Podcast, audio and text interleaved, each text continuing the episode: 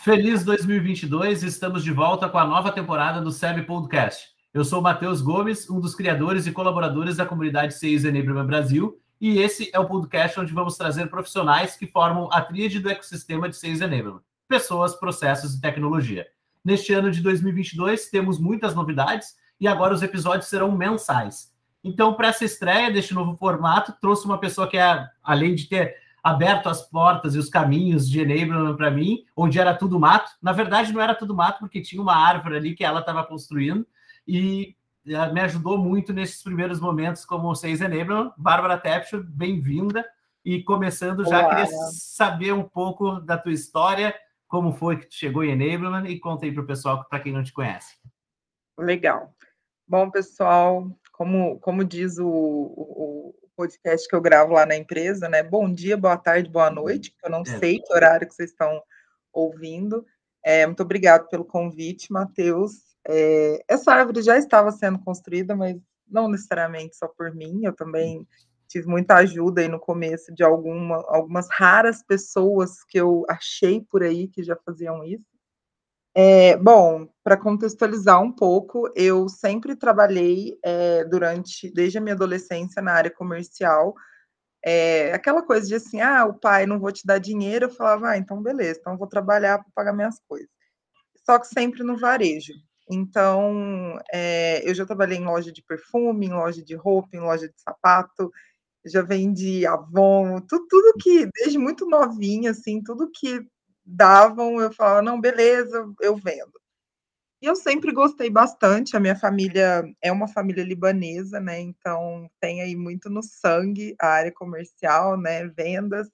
Eu fui criada dentro de loja também, não, não só as que eu trabalhei, mas também de, de familiares, né, e sempre gostei muito, porém não era apaixonada por vender em si, eu sempre gostei muito do por trás, né, qual que é a meta, o que, que vai fazer para melhorar, qual que é a propaganda, o marketing, né? Tipo, todo esse, esse background aí que realmente chega à venda lá no final e ajuda o vendedor a performar muito bem.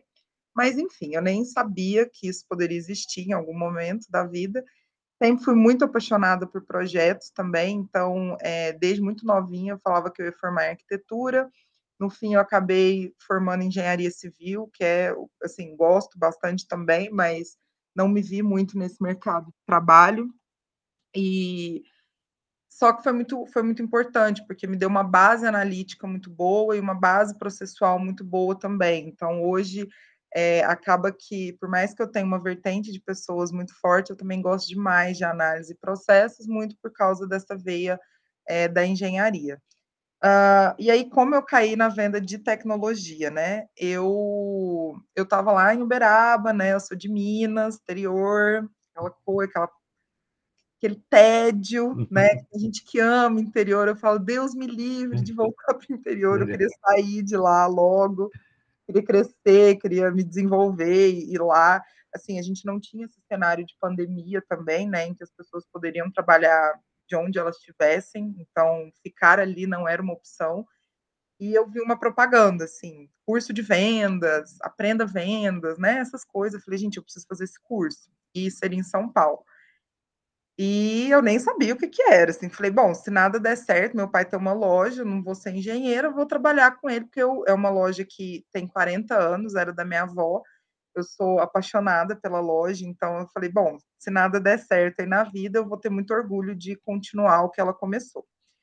E aí eu pedi para minha mãe, porque era um curso teoricamente caro, eu teria que vir para São Paulo durante dois meses, todo final de semana.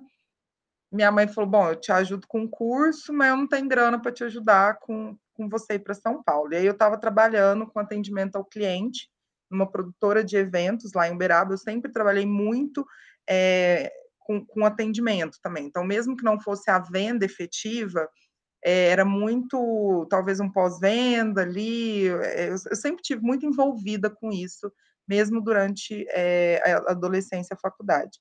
E aí eu vim para São Paulo, acabou que deu certo, eu vim fazer o Gama Academy, não sei se vocês já conhecem, mas enfim, eles cresceram bastante no, nos últimos anos, né? Eu fiz no formato presencial lá em 2018, acho que foi segunda turma de São Paulo, então foi bem legal, fiz amigos, aprendi muito. A menina que eu morei, a Marina, eu morei aqui, quando eu mudei para São Paulo, eu morei com ela por seis meses, eu conheci lá. Então, realmente foi uma, foi uma etapa, assim, uma virada de chave muito grande na minha vida. E, e aí lá eu cheguei, era tipo curso de vendas Inside Sales. E eu falei, o que, what the fuck is Inside Sales? Eu nem sabia o que, que era. A minha primeira semana, tudo que, tudo que eu aprendi, eu, tent, eu tentava encaixar no varejo, que era a minha realidade, e não fazia sentido nenhum. Eu falava, gente, o que, que é isso? Tipo, não, não, não tem lógica. Cadência numa loja de shopping, tipo, nada fazia sentido. Até que eu entendi, depois de uns 10 dias de curso, onde que eu estava, o que, que eu estava fazendo. Eu falei, ah, agora eu entendi, venda de... Tá bom, entendi, beleza. E foi uma experiência muito legal, é, aprendi muito, assim, até hoje eu tenho todos os, os, materiais que eu usei lá, eu utilizo, então, assim, eu, eu sempre gostei muito dessa parte educacional.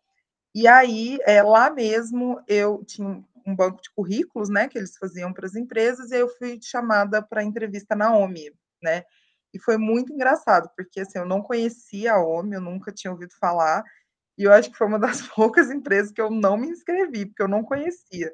Então, tinha várias outras que já tinham nome no mercado, né? Como a Quinto Andar, eu, eu lembro muito do Quinto Andar. Mas, assim, tinham várias outras que eu me inscrevia e não dava certo. E aí eu fui chamada na OMI e, e foi muito legal, assim, porque eu caí pirona, né? Total, assim, fazendo entrevista em São Paulo. E, e eu lembro que eu entrei no prédio da OMI e na época era um coworking. Não, mentira é, depois que foi Pork. Na época era um, um, escritório que eles tinham ali na, na Shukri Zaidan, e eu olhava assim as pessoas tatuadas, todas descoladas, gente de tudo quanto é tipo, na verdade. Eu olhava e falava, gente, onde que eu tô me metendo? Eu não sabia chamar elevador, para você ter noção. Eu passei vergonha para pegar elevador, porque aqui em São Paulo o negócio é meio moderno e eu não conhecia. E aí é, eu fiz a entrevista, foi muito bom. É, quando eu vi a Cameli pela primeira vez, acho que a Cameli, muita gente aí da área comercial conhece, ela é muito referência em vendas. Ela foi minha diretora lá e quando eu vi ela, eu falei, cara, eu preciso trabalhar com essa mulher. Não sei quem é, não sei o que faz, sei nada, mas eu preciso trabalhar com essa mulher. Foi assim, um negócio muito forte e foi uma parceria que deu muito certo, né? Então, eu fui contratada na OMI, eu fiquei um tempo meio híbrida ali de é, ela falou, cara, você tem perfil de vendas, mas você, você tem um planejador muito alto também, né? De, falando ali de perfil comportamental. E aí eu fiquei meio que num job rotation ali um tempo, no SDR, inbound, outbound, é, ajudando franquias, né? Que a OMI é uma empresa de canais. Então, é, eu ajudava também essa questão de, de treinamento e onboarding para franqueado. E aí, quando deu um mês, ela falou: olha, tem que resolver. E aí, o que, que, você vai fazer? Eu falei, ah, não... aí eu conversei com o pessoal, lógico, né? Troquei bastante ideia. E eu percebi que, cara, o que me brilhava os olhos era exatamente aquilo que eu sempre gostei, mesmo lá no varejo, que era toda essa parte. É, eu, eu, não sei se a gente, como que a gente fala, né? Se é um back-office, um backstage, todo, todo, isso por trás que envolve a venda, né? Que é o que a gente faz hoje, que é treinamento, é desenvolvimento, é, métricas, é planejamento, é estratégia. Vender mesmo, assim, eu não, não, não é um negócio que, que me brilhava os olhos, né? Eu sempre fiz porque eu tinha que fazer e era isso aí, mas não, não era minha paixão. E, e aí, logo lá na OMI, o time estava ali numa. A OMI recebeu bastante aporte, né, durante esses últimos anos, e e o time escalou bastante. Então eu entrei lá, tinham 12 pessoas, eu acho, no time, eu saí, já tinham mais ou menos 100 só no comercial de Inside Sales. Então foi uma crescente muito rápida, muito grande. É, foi uma experiência incrível, eu, eu, foi uma super escola, eu aprendi demais, eu me apaixonei pela área de Sales Enablement, eu estudei muito para isso, acho que a gente pode depois falar um pouco uhum. de forma mais detalhada. É, veio a pandemia, a estratégia da empresa mudou bastante, eu já não me identificava mais com, que, com o modelo né, que eles estavam trabalhando, e aí eu decidi sair. Logo eu entrei na Countify, que é a empresa que eu estou hoje, que é muito legal também, é, um, é, é, de SaaS, de tecnologia, também com Sales Enablement, e, e agora é uma venda mais diferente, é uma venda mais enterprise, é, a persona é um pouco mais C-level, então está sendo também um grande aprendizado, porque mudou bastante aí o cenário que eu estou, e aí eu acredito que isso possa agregar cada vez mais para minha carreira. Então, assim, 10 minutos resumido, foram isso, foi isso. Né? Bom demais. E tem ainda a Escola Exchange, né, também? Tem a Escola Exchange, que foi também uma grata surpresa que é, em 2019, a, a Cameli, né, que era minha diretora e hoje é minha sócia e amiga, sempre foi, é, ela, é, ela sentiu, ela foi surgindo uma demanda muito grande por necessidade de desenvolvimento de líderes no mercado, né, líderes comerciais. A gente vê muito curso de liderança, né, é, em algumas escolas, mas é de uma forma muito abrangente. Então, ela, ela conheceu o Okino, que também é nosso sócio. O Okino, eles eram, eles eram concorrentes, teoricamente, porque ela era diretora comercial da OMI, ele era diretor comercial da Conta Azul, e eles se conheceram e eles têm perfis muito complementares. Então, a Camélia é muito executora e comunicadora, e liderança, desenvolvimento de pessoas, treinamento de vendas, e o Okino é um cara mais analítico, né? Ele é mais planejador, analítico. Tem um executor ali bem forte também, é, mas ele é mais analítico e ele é muito voltado para gestão e para processos. Os dois resolveram se juntar, montar o treinamento. Eu entrei ali num primeiro momento como uma parte de operação, então eu que fazia contratação, pagamento, montava as aulas, organizava tudo, né?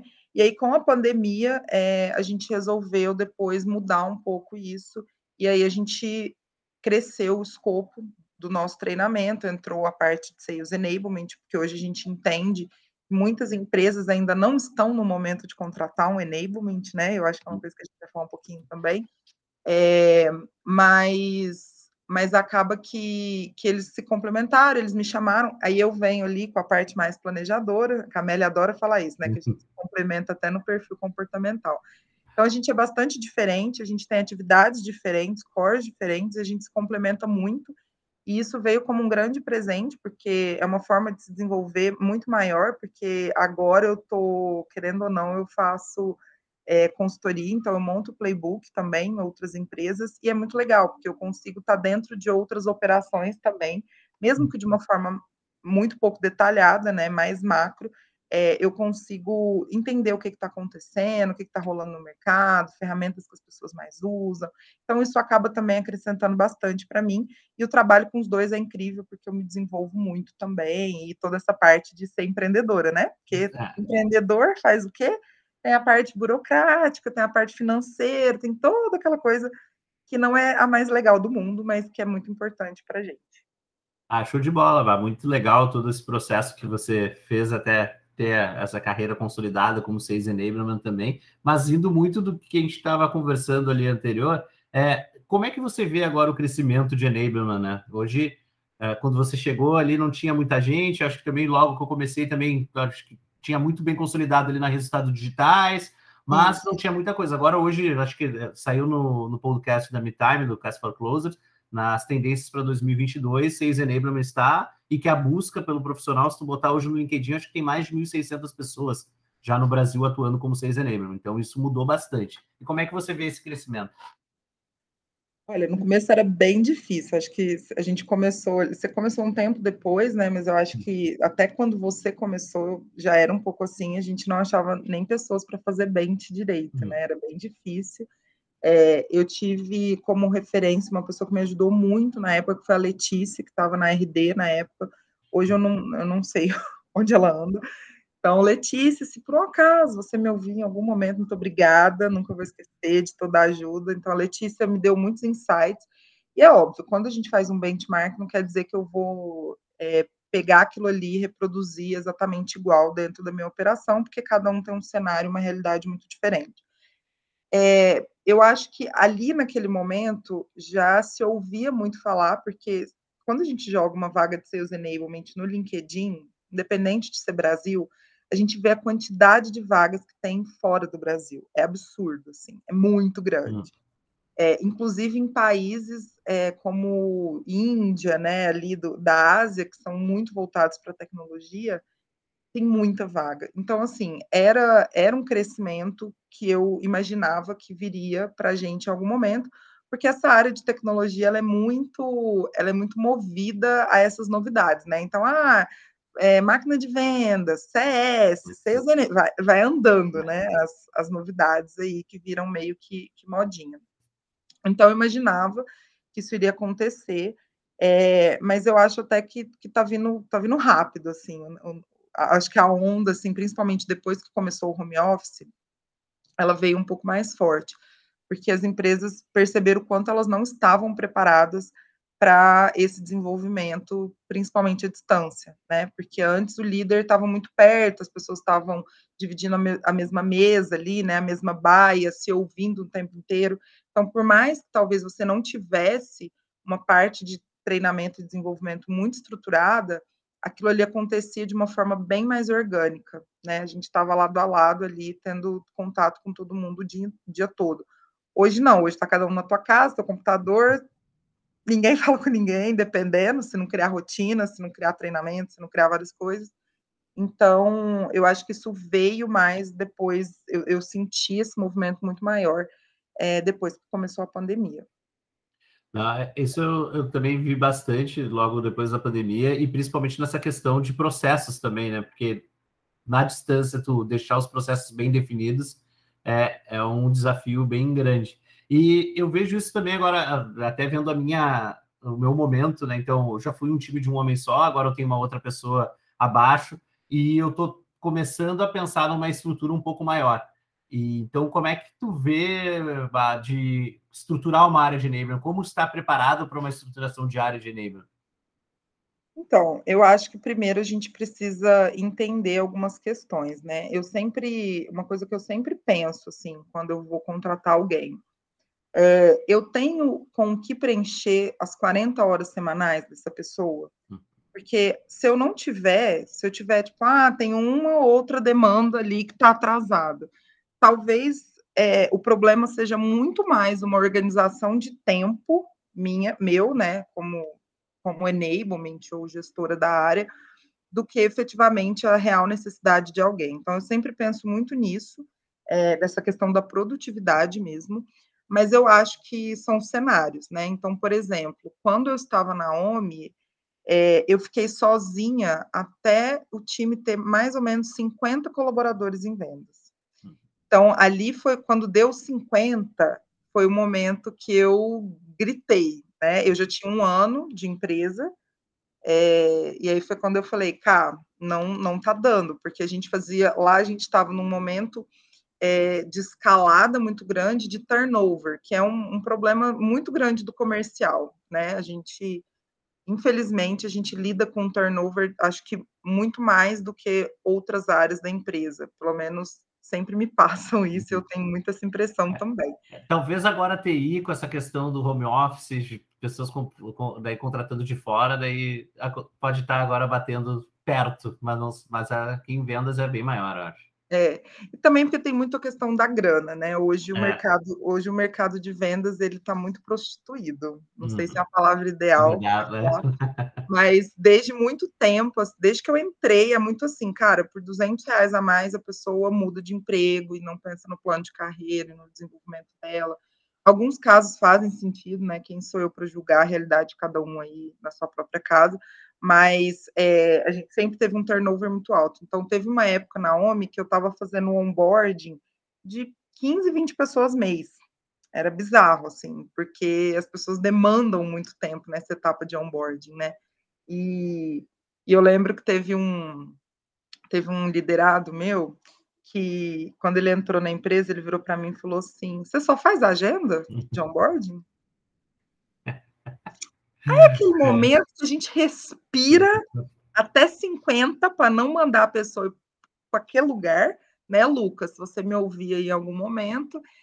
E aí eu falei, não, né? Tem muito mais coisas envolvidas e expliquei para ele. E aí passar, aí logo que ele rampou, ele veio, ele acabou se interessando pela área de enablement, ele veio trabalhar comigo no meu time. E eu só via ele correndo para lá e para cá, assim, desesperado no andar. É, é só agenda, é só agenda. É, aí ele falou: desculpa, eu não acredito que eu falei isso. Eu achava que era só agenda, mas é um trampo. Eu falei, pois é, meu bem, não é só agenda que eu faço, não. Eu não sou paga para fazer agenda. Então, é, realmente foi um momento que eu não estava mais dando conta de segurar todos os pratos, e eu tinha certeza de que é, eu teria demanda para todo mundo. Então, lá na OMI, esse movimento foi. É, quando eu fui promovida para a liderança né, do time, eu fiquei com a parte mais tático estratégica, eu já não fazia nada operacional, não fazia PPT, treinamento, nada disso, eu fazia mais. É, e aí eu tinha um time que era dividido em três. Então eu tinha uma pessoa para inteligência comercial, que é uma coisa que eu até comentei naquele naquele podcast Aquário que a gente fez no uhum. ano passado, que Lá na OMI só acabou ficando comigo durante um tempo e hoje na Accountify também. Então, o time de LDR eu acabei liderando nas duas vezes. É, então, lá na OMI eu tinha uma, uma, pessoa de inteligência comercial que ajudava bastante nessa organização de processos de leads. É, eu tinha uma pessoa de treinamentos, então era pessoa que e playbook, né? Então ela tinha todo um processo, todo o treinamento, ela que monta, não necessariamente quando a gente fala treinamento, é a pessoa que está dando treinamento, treinamento né? mas que organiza. Mas ela que organiza tudo, monta material, passa por playbook de vendas. Então, como lá a gente tinha um time muito júnior e uma veia de desenvolvimento muito grande, tinha demanda para isso, porque era desde montar o conteúdo até dar o treinamento, pôr no playbook, gravar vídeo, editar para pôr na universidade corporativa. Então, era uma esteira é, cumprida, até que demorava ali um tempo e a gente tinha demanda para isso. E aí eu tinha o Lucas, né, que é, que é esse rapaz que eu citei no caso, e ele era responsável por onboarding. Então, como a gente estava também num processo de aceleração muito grande, ele era responsável por onboarding, coach, melhoria contínua ali do time, principalmente de SDRs. Foi também um momento que a gente decidiu não contratar mais vendedores e apenas promover de dentro. Então, a gente contratava bastante SDR para poder desenvolver e, e, virar vendedor, e ele ajudava bastante nisso. Então, o movimento ali foi esse, tinha demanda para todo mundo, a gente conseguia, a gente conseguia trazer uma excelência para o time, né? É lógico que, como eu sempre falo também, a responsabilidade de performance não é 100% do time de uhum. enablement, né? Que, que, que às vezes a pessoa acha, a pessoa acha que o enablement vai cair ali, ó. E vai todo mundo performar. Né? Ah, mas tem muita coisa envolvida, né? Tem liderança, tem perfil de contratação, tem motivação do time, tem lead, tem estratégia, tem muita coisa envolvida. Então, era um time que funcionava muito bem. E aí, hoje na Accountify, eu tô sozinha como enablement, porque é um time bem menor, então é, a gente ainda não, não teve uma necessidade de incluir mais alguém nisso, é, mas eu também lidero o time de inteligência comercial. E aí acaba que existe um, uma correlação muito grande, porque está muito envolvida com as métricas do time, com a distribuição de leads, com validação de contas e com processos dentro do próprio CRM, que é a gente que faz toda essa auditoria aí também. Muito bom, até saindo um pouquinho do script, uh, veio uma dúvida quando fala sobre liderança. Uh, hoje você faz algum trabalho específico para líderes de enablement, tanto de desenvolvimento, alguma coisa assim? Uh, faço na Exchange, né? Na Exchange. Ah, sim. Só no treinamento da Exchange. Isso. Sim. Ah, eu, até, eu até, assim, é, eu acho que a gente, a gente ainda tem muito para explorar nisso, né? Porque hoje a gente dá é, para líderes comerciais, mas não uhum. líderes de enablement, né? Então, uhum. você, por exemplo, participou do curso ali, né? Enfim, eu acho que o complemento do curso ajuda todo mundo, Com qualquer certeza. enablement, mas acaba que, que o foco em si não é só enablement, uhum. mas temos muito, muito para explorar aí ainda, né? Não, tem bastante coisa. Não, eu penso muito assim de. Uh, a gente pensa muito nos gerente de contas, LDR, VDR, SDR, tudo que for, mas fica o líder, às vezes, meio fora de tudo isso no desenvolvimento, quando a gente vê de ficar de uh, analisando os resultados dos líderes para ver o que a gente pode fazer de treinamento. É uma das coisas que eu estou tentando buscar aqui agora na remessa, é isso. Também ter momentos não tão periódicos como do gerente de contas, mas ter também com, com os líderes daqui. Então a gente está é, tentando fazer o... algumas coisas. Eu, eu sempre fiz é, treinamentos, porque assim, querendo ou não, os próprios líderes muitas vezes nem sabem o que, que o enablement faz, né? Exatamente, essa e... é uma luta diária. É, então, assim, eu sempre mantive muitos alinhamentos, eu sempre colocava no onboarding deles, né? Tipo, querido, vem cá, deixa eu te explicar o que, que a gente faz e por que, que a gente está aqui, e vamos deixar muito claro aqui qual que é o meu papel, qual que é o seu, porque realmente em alguns momentos é, pode ficar bem confuso. Então, isso com certeza é muito importante, e também é, todas as vezes que eu que eu promovi pessoas para o meu time, mesmo que não fossem para cargo de liderança, eu fazia treinamentos internos só para o time de enablement, né? Então, é uma coisa que uma, às vezes as pessoas falam assim: nossa, quais cursos você fez? Eu falo, ai, olha no meu LinkedIn, porque é muita coisa. é muita coisa, porque o que, que eu fui fazendo? Eu fui, como não existe uma formação em enablement, né? A gente não tem isso é, em nenhum lugar estruturado, nem Fica aí, nem fica aí a oportunidade, fica aí a oportunidade. É, então, tô, tô, estamos pensando nisso aí. Mas como não existe hoje, né? Porque assim, se a gente for pensar, a própria carreira de vendas, muitas vezes, até hoje, não é vista como uma carreira, uhum, né? Exato. É como se fosse assim, ah, o cara vira vendedor porque ele tem o dom e ele não serviu para mais nada na vida. E é um cara que gosta de dinheiro. E não é. é vendas é ciência, é tecnologia, tem que estudar para caramba. É, só que a gente não tem uma faculdade, né? E aí, quando a gente não tem isso de uma forma tão tangibilizada, fica um pouco difícil. Então, o que, que eu fiz? Assim, à medida que eu fui tendo os desafios, eu fui fazendo cursos é, separados, né? Então, eu fiz ah, design thinking, inteligência emocional para conseguir lidar com o time, né? Que todo mundo acha que é fácil, mas não é. é curso de liderança. Quando, quando eu fui promovida para liderança, fiz cursos de liderança generalistas mesmo. É, fiz uma, uma coisa que eu acho que é assim, que é o primeiro que eu daria dica para qualquer enablement, que eu acho que faz toda a diferença a gestão de projetos. Porque, querendo ou não, a gente trabalha com projeto. E se eu não tiver uma, uma gestão muito bem feita disso, eu não vou conseguir planejar, executar e entregar tudo que eu preciso. Então, sempre que alguém me pergunta, tipo, ah, mas por onde eu começo? O que, que você acha que eu faço? Sempre eu, eu falo gestão de projetos como o primeiro aí, porque fez bastante diferente, diferença na minha rotina. É, eu acho que foi uh, contigo que eu estava conversando, tu me falou do design de processos lá da Edux.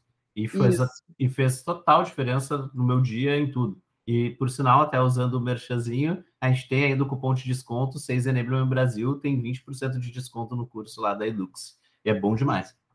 É bem legal. Mesmo que não seja assim, a gente não vai desenhar o processo, o processo, exatamente ali do jeito que eles ensinam, mas isso fica muito mais claro na nossa cabeça e a gente consegue ter insights muito melhores. Então, por exemplo, às vezes as pessoas têm ideias mirabolantes aqui na rotina, falam, ah, vamos fazer tal coisa. Eu falo, lindo, mas e o processo por trás disso? No CRM, como que vai funcionar?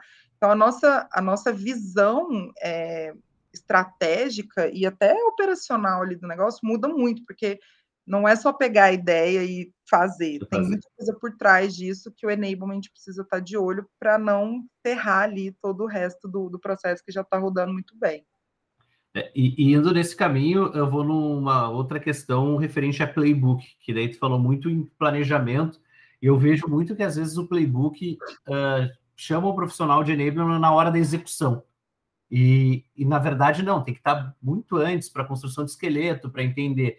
Então, como é que é a tua preparação para essa, então, ainda mais que tu faz essa consultoria de playbook, como é feito isso?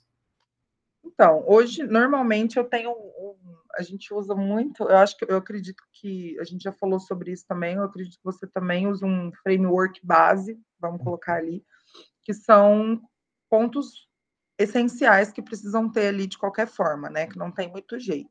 Então, é, desculpa, eu tenho esse framework básico que eu sigo ele, né? Então, eu, quando eu sento para montar um playbook, é aquilo ali.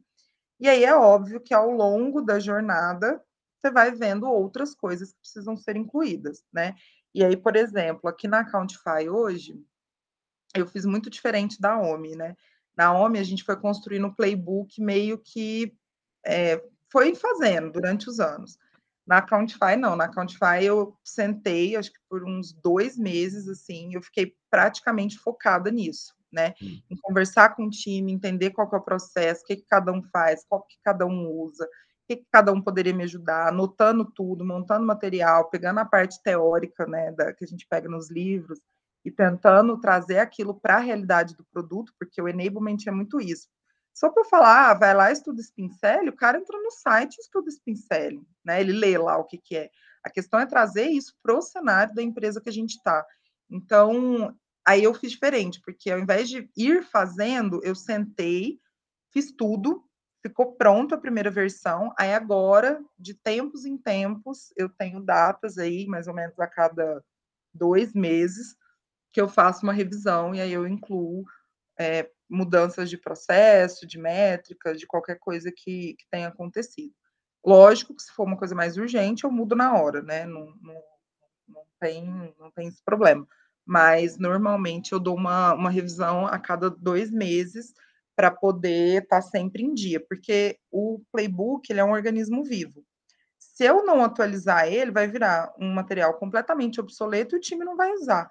E ainda é pior, porque quem usa principalmente é quem está entrando na empresa. Como é que eu dou um material que está tudo velho, né? Tudo desatualizado para quem está entrando. Então, isso não pode acontecer, ele tem que estar tá sempre aí mais certinho. É, esse é um dos objetivos desse primeiro quarter aí, vai ser muito playbook, estar revendo tudo, fazendo bem nesse, desse caminho mesmo, Barba, de sentar, fazer shadow, ver como é que funciona, ver e, e muito, eu estava vendo muito mais numa questão bem Simon Sinek ali de Golden Circle, porque a maioria dos playbooks que eu já vi de vendas era tudo com como. Tá? Como faz, ah, como é que é a rotina, mas não tinha ali por que, que tem uma régua de CRM, o porquê que é utilizado o CRM, sabe? Várias questões que são bem importantes que precisam estar no playbook. Mas, claro, isso vai muito de acordo com cada organização também, né? Do que quer dentro é. desse playbook. E falando um pouquinho bah, sobre a Escola Exchange, conta, conta um pouco da tua rotina, como é feita as preparações para as aulas, das turmas e tudo mais. Então, as aulas eu montei já três versões, né? Então a gente também é, a gente tem uma, uma premissa ali na Exchange de estar sempre muito de olho no mercado, nas novidades e, atualizando. Por quê? É, eu e a Camélia, a gente fez muitos cursos, que a Camille também, eu acho que eu, eu acabei pegando muito isso dela, né? A Camille sempre estudou bastante, e a gente fez muitos cursos, a gente chegava e a gente falava assim, cara, eu não acredito que eu paguei isso por um PPT completamente mal feito, por um material obsoleto, que parece que foi feito nos anos 90. coisas desse tipo. Então, assim, a gente, vamos falar assim que a gente ficou um pouco traumatizado com isso e é um cuidado que a gente tem bem grande. Então, as minhas aulas, por exemplo, elas já mudaram três vezes de acordo com as experiências que eu fui tendo, com os, os materiais que eu fui estudando, coisas que eu fui colocando em prática, porque eu acho que também não é eu ler, ler um livro e falar, ah, deixa eu transcrever tudo aqui em aula e dar essa aula. Não, eu tenho que pôr em prática antes, eu tenho que ver se funciona, se faz sentido.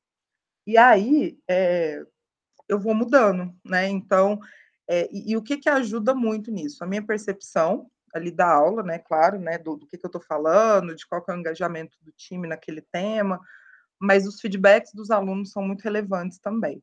Então, principalmente nas dinâmicas, né, porque a Exchange se dispõe a ser uma aula muito mão na massa, né, que as pessoas possam, os líderes que estão participando, ter troca, eu estou ali muito mais para facilitar o conteúdo do que para ditar regra, é, a, gente, a gente acaba mudando bastante coisa ao longo do tempo, justamente com, com as necessidades que esses líderes vão trazendo, né, então tem gente que fala, ah, às vezes você deu um case é, para empresa pequena, mas eu, eu sou de empresa grande, acho que eu sugiro mesclar na próxima. Estou dando, estou uhum. chutando aí um, um exemplo. Uhum. Então a gente também vai, vai adaptando quanto a isso, é, para sempre trazer o melhor para o aluno, né? E para 2022 teremos mais novidades ainda. Ah, show de bola. Eu fiz o curso e indico que é bom demais, até para quem está em enablement, para ter algumas noções também de de gerenciamento, de gestão também de pessoas, também de processos, tudo tem tudo lá com aqui no Cameli e com a Bá também de Enable, show de bola. E chegando um pouquinho, a gente está quase perto do fim, tem a pergunta de um milhão de dólares. Se existe hoje alguma métrica de avaliação para ver a efetividade do trabalho de Enable? Ai, gente, eu assim, as pessoas adoram perguntar isso, né? Meu é. Deus do céu, eu acho assim, eu lembro quando eu quando eu estava num período fazendo entrevista, todo mundo perguntava, porque assim, as pessoas de vendas, elas estão muito condicionadas a isso, né? Tipo, ah, qual é a sua meta e qual é a sua entrega. E aí eu falava, gente, mas aqui a gente trabalha por projeto, né? Então tem coisas que a gente vai conseguir medir, tem coisas que a gente não vai conseguir medir. Então, assim, coisas que, que eu consigo é, pegar, assim, como exemplo, tempo de ramp-up, então eu consigo medir a efetividade de um onboarding de acordo com o tempo de ramp-up, com o tempo de primeira venda ou de primeiro agendamento, né, dependendo da posição. É, qual que é o impacto no CAC que o time está tendo. Então, tem algumas coisas que eu consigo sim pegar números e falar, putz, antes de enablement estava X e agora está Y. A gente consegue uhum. ver uma, um processo de melhoria. NPS de treinamento, extremamente importante, porque é uma, é uma métrica muito básica, mas que é um termômetro muito relevante para que a gente entregue o nosso trabalho da melhor forma. Mas é isso, assim, não tem falar, ah, você vai entregar 20% do faturamento. Tipo, não, não, não tem. Tem coisa que é muito intangível e tem coisas eu lembro uma vez que uma pessoa falou assim para mim: Ah, mas eu quero medir a efetividade do, do meu treinamento de rapport.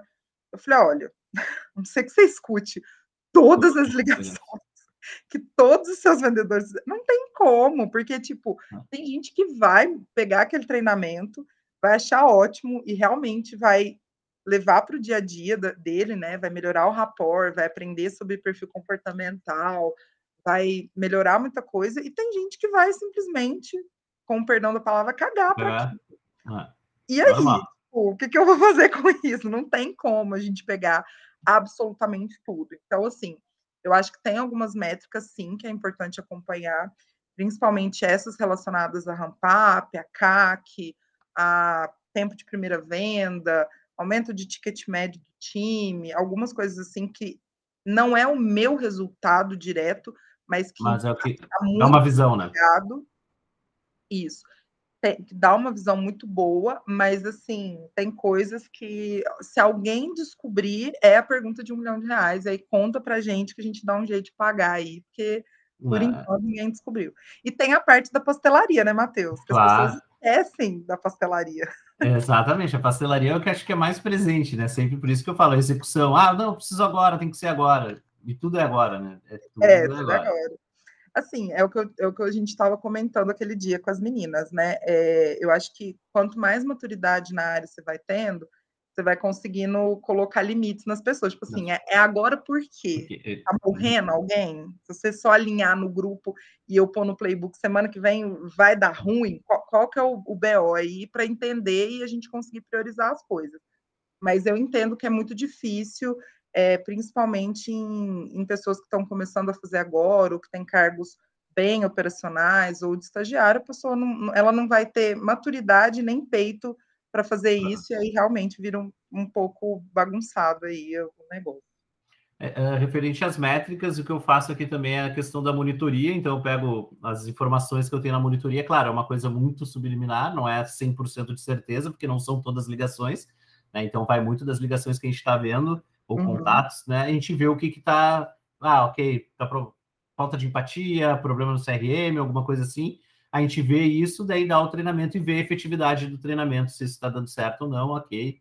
Beleza, isso. e segue, e segue. Mas é isso, né? No dia que tiverem é. essa resposta, a gente vai pagar com certeza esse um milhão, porque é, Nossa, é a pergunta. Não tem um bench. um livro, é, me ajudaria não, muito. Ah, não tem um bench que não é perguntar ah, como é que a gente metrifica aí. então é, é complicado. E mais uma perguntinha: pessoa, processos ou tecnologia, Vá? Olha, eu sou assim, total pessoas e processos. Tecnologia, gente, eu sou péssima, eu assumo. Assim, eu tenho uma dificuldade muito grande. É, eu sou muito boa assim para pesquisar. Então, tipo, ah, a gente precisa de uma ferramenta tal beleza, eu vou lá, eu pesquiso, eu faço demo, eu comparo preço, mas agora falou assim, tem que tem que implantar, testar, não, não, e aí eu já falei, ferrou. Porque assim, eu eu eu sou meio tia para essas coisas, uhum. real, assim, às vezes eu tenho dificuldade com coisa básica de PPT. Então, assim, a hora que entra uma, uma tecnologia muito, muito moderna, eu já me ferro bastante. Então, é, eu assumo a minha dificuldade, né, o meu lado é, mais, a minha fraqueza em tecnologia. Trabalho com isso, me viro, me viro, mas falar que eu amo e que eu tenho uma super facilidade, eu estaria mentindo. Mas é muito necessário na área de enablement e tem gente muito boa também nisso. Então, assim, é... sempre tem alguém para ajudar, né? Isso aqui é claro. importante. Então, né? tá dando tudo certo. E a última pergunta é, né, qual a dica que tu dá aí para quem está começando como profissional de enablement, ou que está querendo buscar esse desenvolvimento? Olha, eu acho que para quem está tá almejando aí se tornar enablement, é estudar, né? Nunca deixar de estudar. Enablement não pode se dar ao luxo. A gente é o canal de educação do time de vendas. Então, não dá para a gente falar, ai, não, não quero, vou ficar aí, ó, cansei de estudar. Não dá, infelizmente. Então, realmente montar ali um plano de desenvolvimento, né? Se você tiver um líder que te apoie nisso, acho que é muito bom também para dar uma direcionada mas sempre estudar, trazer coisas novas, se preparar para a oportunidade, né? Eu falo que muitas vezes as pessoas ficam muito ansiosas, querem as coisas para ontem. Acho que a gente vem de uma geração muito imediatista, né? Mas eu até falei isso para uma, uma menina que eu fiz um bench esses dias, e eu falei para ela, falei, calma, respira, faz a sua parte, esteja preparada para a hora que a oportunidade surgir, porque tem coisas que a gente não controla, né? E muitas vezes as pessoas estão assumindo o cargo de enablement sem conhecimento nenhum da área, nenhum. E eu fico indignada, porque eu falo assim, gente, a pessoa não está contratando, não é nem a pessoa, não é nem uma pessoa que já foi enablement, minimamente sabe o que é isso, ou uma pessoa que já é de dentro da empresa e está sendo promovida para ser enablement, mas ela já super conhece o produto e o mercado que ela está inserido, né? Que já ajuda bastante também. Não, é uma pessoa X que nunca foi enablement, nunca vendeu o seu produto. Então, assim, eu acho isso bem bizarro, acho que a gente já falou disso uhum. também, uhum. né? Eu acho que acaba desvalorizando muito a função, porque, enfim, perde muito, muito processo, muito desenvolvimento, muita coisa. Mas é o mercado, né? Acho que o mercado ele está com essa necessidade alta e acaba que isso vai acontecer mesmo. Então, a minha dica principal é estudem. Estudem sempre, estudem muito, porque é, quem não estudar, acho que vai ficar para trás aí no, no rolê. É, exatamente, esse é o ponto, né? De uh, virou a moda, né? Agora do 6 Enablement, como foi da máquina de vendas, como foi de CS. Então, cabe a nós, como profissionais de Enablement, trazer né, a seriedade da função, né, os grandes objetivos né, que a gente tem e de difundir né, a palavra Geneva para todo o Brasil e para todo mundo que está conhecendo. Bárbara, muito obrigado pelo teu tempo, muito obrigado pelo Imagina. papo, foi uma aula, vai ajudar Obrigada bastante a você. gente. Espero que ajude aí o pessoal. É, a gente hoje, a gente ainda é muito fraco a nível Brasil de conteúdo, né, sobre enablement e nem tudo que a gente lê de fora necessariamente faz sentido para o nosso mercado. Nós. Então, o que a gente puder aí, o que eu puder ajudar sempre, estou à disposição. Boa, Bá. Então, lembrando, pessoal, quem quiser seguir aí no Spotify ou demais plataformas, é só botar no botãozinho de seguir e o sininho para receber as atualizações dos novos episódios. Agora, o SEB Podcast ele vai ser sempre mensal, então, uma vez por mês, vai ter um convidado aí para a gente conversar e falar um pouquinho sobre vendas e seis enable. Um grande abraço e até mais. Tchau.